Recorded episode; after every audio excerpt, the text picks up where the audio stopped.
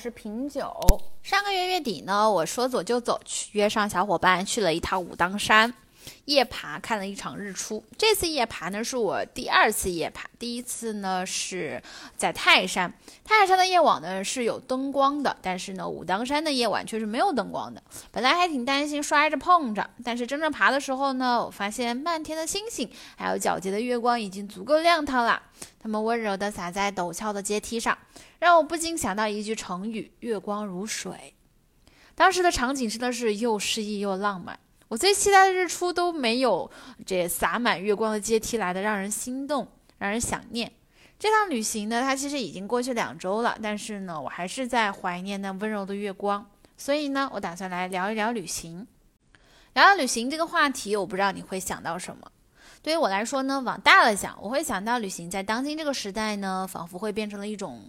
潮流，就像上个世纪的卡拉 OK，你不去你就落伍啦。不过呢，好像大多数人去旅行的形式呢，更多的是景点打卡式的旅行，一定要吃一下什么什么网红店，去喝一下什么什么网红奶茶，去住牛逼的高级的酒店，在知名的景点招牌那里，一定要是在招牌那里去比个耶，来证明自己来过这里，然后呢，再赶场子去下一个景点，最后呢，在社交平台上晒一晒自己的游玩照片，去接受亲朋好友的羡慕和赞美。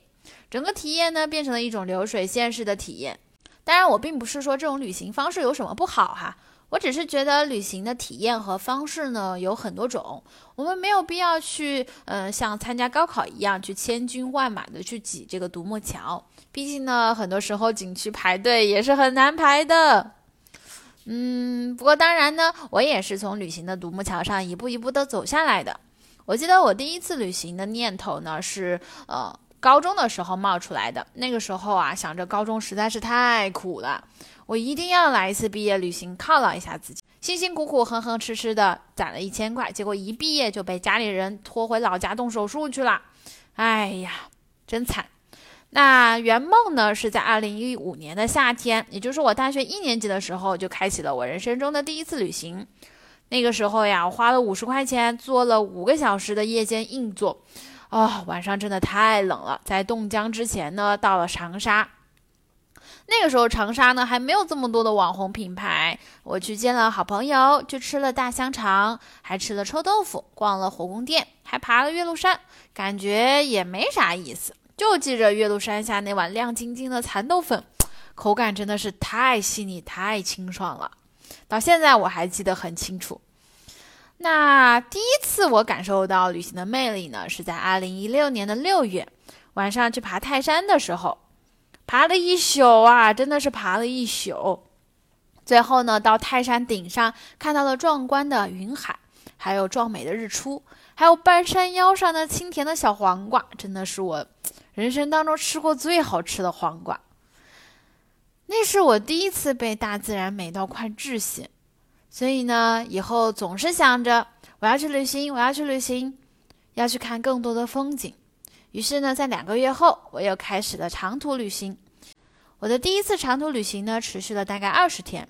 一路上呢，从贵州黔南到镇远，然后又随机流浪到了昆明、大理、丽江、泸沽湖、安顺、贵阳，最后呢，又回到了湖北。一切都是没有计划的，也没有目的地的，想到哪里去哪里。虽然那漂流呢漂坏了我的手机，在泸沽湖呀迷了路，在束河古镇淋了雨，还花光了我的钱，还因为买新手机负上了债。但是呢，这个体验真的是太美妙了。一路上我看到的风景，不知道是不是因为我没有计划，所以呢，感觉一切的风景、一切的故事、一切的人。都好像是一种礼物一样，是一种馈赠，极大的拓宽了我对于世界的认知，还有对世界的想象力。现在是二零二一年的十二月，到现在为止呢，我已经去过了两个国家，二十一个省份，四十八座城市。我看过大海，我爬过大山，我有路过湖泊，踩过草原，摸过沙漠，走过古迹，观过焰火，也看过云海，望过星星，等过日出，听过松涛。飘过流，滑过雪，也听过卓玛讲故事，拍过大熊猫。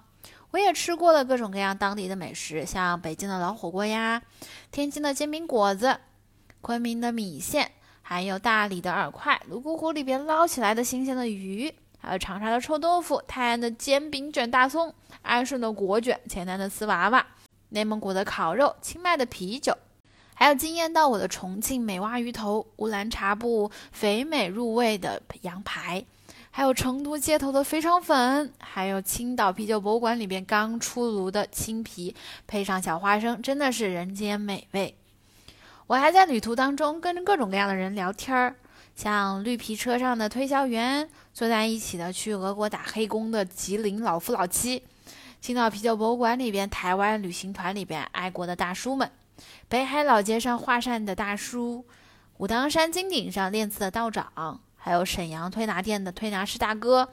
北京街边报亭卖早餐的阿姨，还有清迈大象保护营里边出过家的导游，曼谷青旅里边背包到处跑的酷阿姨，还有青莱机场大巴上每年都会去清迈的酷姐姐，呼和浩特青旅夜班打工换宿十多年的南京大哥，武当山客栈里边遇到了最有趣的程序员的老大哥，听他们去讲他们的人生故事和人生经验。我二十多岁的人生仿佛多活了十年。还没有毕业的时候，绿皮车上遇到了教琵琶的小姐姐，教我怎么做饭，怎么省钱。大象保护营的导游告诉我泰国的家庭观和育儿观。还有台湾旅行团的大叔们告诉我，其实很多湾湾人民呢都是很爱国的，还指给我看哪个是台湾的啤酒。还听到了程轩老大哥为了买房去跟老婆假离婚的故事。还有摩梭族的卓玛呢，给我去讲走婚的制度，还有祖母的构造，故事太多，我忘了很多。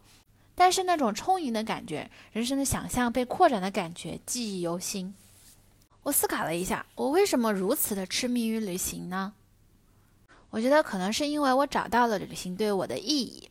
意义呢，其实是一个非常模糊、非常抽象的概念。我所理解的意义呢，其实就是我们非常积极的、愉快的去能够坚持的去做一件事情的动力。我们经常会谈人生意义，所谓人生意义呢，就是就是能够找到让自己积极的活下去的动力。这世界上并不存在某种共通的意义，每个人的意义呢都是不一样的，因为每个人都是不一样的，每个人的偏好也都是不一样的。比如说，有的人他的人生意义就在于，哎。让家庭过得幸福美满就好啦。然后，有的人的人生意义呢是要当一名优秀的医生，去至死扶伤；还有的人的人生意义呢是做一名优秀的法官，让世社会呢更和谐、更美好；还有的人的人生意义呢是做一个科学家，去拓展人类知识的边疆。不过，更多的人呢很有可能没有找到自己的人生的意义，只是随着因缘际遇随波逐流。你要问我可以不要意义吗？我觉得可以。只是可能你会很难坚持去做一件事情，你可能干着干着就开始怀疑自己，怀疑做这件事情的必要性，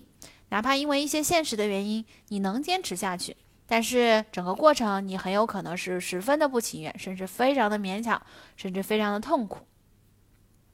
所以我觉得人生是需要意义的，旅行呢也是一样的。最开始我没有找到旅行意义的时候呢，我会觉得旅行其实没有多大意思，还挺费钱的，又辛苦又累。并没有特别强大的动力呢，去支撑我继续旅行。后来呢，我慢慢找到了旅行对我来说的意义。这些意义呢，它有很多。首先呢，旅行对于我来说，它其实是我漫长的、重复的平淡生活里边的闪亮点缀。它以独特的方式呢，刻画了我人生的年轮。偶尔呢，让我从重复的生活里边逃出来，短暂的去换个环境、换个状态，去和世界相处。没有旅行的话，我会感觉我的人生呢只剩下生活不断的循环、循环再循环。尤其这两年，许多人呢都会觉得好像被疫情偷走了时间一样，每每天呢都是从家里到工作单位，或者说从家里到学校两点一线，没有那些闪亮的日子做点缀、做刻度，时间呢就好像被偷走了。旅行呢还让我见识到了不同的生活方式。如果没有去旅行，我可能会以为大家都和我一样，是都是老老实实的上学、高考、上大学，找个格子间打工。但其实呢，世界上很多人呢都有自己的生活方式。有的人早早就选择不读书去社会闯荡，有的人呢先是挖矿，后来又去卖画，有的人呢在文化局里边上班，工作呀就是天天旅游调研呵呵，超级让人羡慕。还有的人呢就是农民工，哎，但是呢非常喜欢研究地理。还有的人呢出过家，后来呢又还俗，还对中文特别的感兴趣，专门去台湾的彰化去学中文。还有的人呢过着打工换宿的生活，过了十多年。而有的人呢真的活到了头发花白，也没有生孩子，老了呢依然环游世界。还有的人去偷渡，去隔壁俄国打黑工。还有的人因为年少抑郁症，后来去学习了心理学，做了心理咨询。还有的人呢为了买房子假离婚。听他们讲故事的时候啊，我会发现，原来人生的选择能有这么多。我对于人生那种强烈的危机感和焦虑感呢，被缓解了不少。租不起房子，我就我就打工换宿嘛；养不起孩子，我就不生嘛。有很多种选择，总能够活下去的。总有人在走着跟你相同的路的。除了不同的生活方式，旅行还让我看到了不同的社会环境和人文氛围。比如说，东北人呢，就是一个独特的群体。大家都知道，东北话它其实是传染性十足的。一个寝室里边只要有一个东北人，那整个寝室没多久全部都会变成东北人。但是东北人的气质呢，也非常的独特，特别的大气，特别的热情，点菜的分量都是南方的两倍。像还有泸沽湖的摩梭族的小孩呢，其实都是没有爸爸，只有妈妈的。准确来说，是只有血缘上的爸爸，并没有社会意义上的爸爸。男人和女人并不需要组成家庭才可以生育孩子，女人也并不需要养育孩子而牺牲自己。女人就是摩梭族的母系社会的权力中心。还有北海市的道路规划舒服到我不管是开车，还是骑电动车，还是自行车，还是步行呢，都有非常宽敞的路可以走，非常的安全。这在武汉真的是不敢想象。还有泰国人呢，他秉承着佛教的顺其自然的人生态度，不会像中国人那样打鸡血似的奋斗和鸡娃，人们都非常的安心，人们都非常的满足当下的生活，这些呢都让我看待他人和世界的视角呢更开阔了，我整个人呢也会变得更加的包容。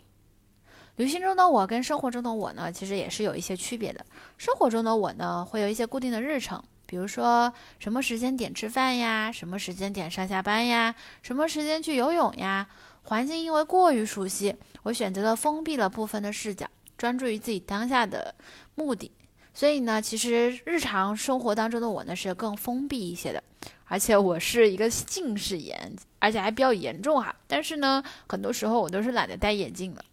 我觉得世界模糊一点也没有关系。但是在旅行中的我呢，就不会给自己设限，我整个人是完全打开的。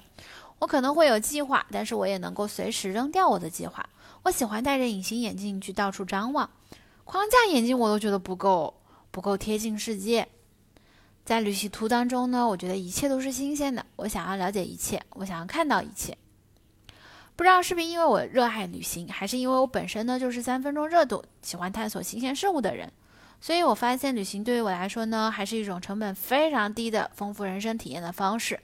在不同的城市里边去感受那里的生活气息，吃不同地方的当地美食，学习不同地方的方言，看不同类型的风景，听不同人的人生故事和经验。短短几天，我们我就能够跳出原来的人生轨迹，跳到别人的轨迹里边溜达一圈再回来。不需要自己花费同等的时间和精力，还有资源去经历，就能够感受到那些原本不属于自己人生轨迹的体验，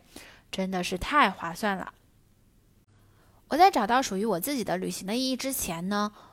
我其实一般都是会抱着打卡不留遗憾的心态去旅行的，所以呢，我更多的时间呢会专注在记录，而不是在享受当下的状态上。比如说，我在看日出的时候呢，我会更多的去关注我有没有拍到日出升起的那一刻，画面是不是干净的，有没有混入其他的不相干的人。我也从来不会去已经去过的地方，因为第一次去的时候，我就会想办法去把我的行程排得很满，导致我在旅途当中呢，其实是非常非常疲惫的。这种疲惫呢，有的时候也不是特别值得，因为呢，我花了太多的时间在我不感兴趣的景点上。比如说，我其实不太喜欢一些寺庙、古建筑、谁谁谁的故居之类的，但是呢，他们又总是在必去景点里边，所以呢，嗯，不留遗憾嘛，所以我不得不去。而且呢，我发现我以前的关注点呢，主要就在景点上了，其他我觉得都不重要，吃的随便吃吃嘛，别浪费时间，别浪费钱就行了。因此呢，就错过了许多了解当地人、了解当地生活的体验。那我在找到了属于我自己的旅行意义之后呢，我的心态和旅行方式呢就发生了很大的变化。我开始会觉得打卡其实也不重要，最重要的是旅行的过程当中我是愉快的。不感兴趣的景点再有名我也不去，相机呢可以举着录像，但是呢我的眼睛要看着风景，画面歪了也没有关系。去过的地方我也是可以再去的呀，因为第二遍呢依然会很愉快。就像美食，你在吃第二次吃的时候，你依然会觉得好吃的，只是说可能没有以前那么新鲜而已。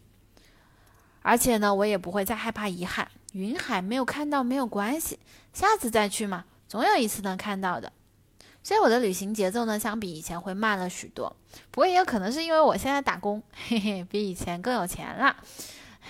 嗯，所以呢，我就不再起早摸黑，睡好了再出门，累了呢就躺一天。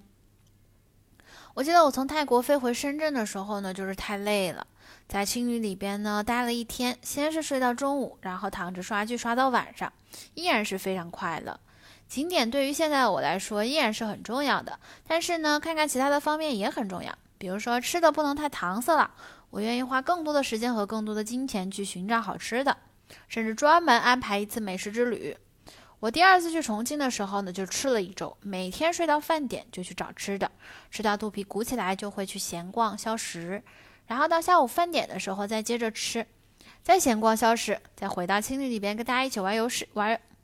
到了下午饭点的时候再接着吃，再闲逛消食回青旅，跟着大家一起玩游戏，每天都是这样子。我还会偶尔观察一些地形地貌、城市规划之类的，比如说济南呢，在二零一九年以前是没有地铁的。因为济南最出名的其实是泉嘛，所以呢，地下结构是很复杂的、很松散的，不适合去建地铁。所以专家们研究了五年才确定建设方案，号称啊，全世界修地铁难度最大的城市。再比如上海和北京，它的城市道路规划之间呢是有差异的。北京呢是以车为中心的，上海呢是以行人为中心的。你在北京做一个行人的时候呢，你需要去绕很远的路，甚至你要过很多的天桥或者地下通行道。但是在上海呢，你会待着更舒服，因为呢车需要绕着走，而人不需要绕着走。长大了一点之后呢，我还会去关注路边的地产广告，看看不同城市的房价差异。比如说，我二零二零年的时候去北海的时候，我发现，哇，原来对于有一些地方来说，房价真的是会跌的，它不会一直涨的，拦腰跌也是存在的。五万块就可以找到一个比较中心的两室一厅的首付了，简直打开了我养老的新想象。除此之外呢，我还非常社交牛逼，真的跟路上遇到的各种人聊天，比如说我的忘年交好友台湾的爷爷。从他那里，我学到了年轻的时候身强体壮的珍贵。你要是老了再想出门溜达，真的非常的辛苦，很多种体验也不敢尝试，甚至是不敢不能去尝试。我有的时候呢，还会跟路上认识的人一起搭伴，一起去旅行。我记得当时去泰国呢，也是计划之外的，就是在厦门青旅的下铺的小姐姐，她计划去泰国。我大概了解了一下，哎呀，听起来挺有意思的，还能出一趟国。而且呢，好像也挺便宜的，我就决定跟他一起去。刚好那一次我的护照也是随身带着在的，简直就是命运中的缘分。所以总的来说呀，嗯，喜欢旅行的人有很多，甚至呢，旅行在这个时代已经成为了一种风潮。如果你喜欢旅行，请你一定要从旅行的独木桥上去走下来，去发现，去找到属于你的旅行的意义，去享受每一趟旅行的每一个当下。好啦，我是品酒，我们下期再见，拜拜。time and place, and baby,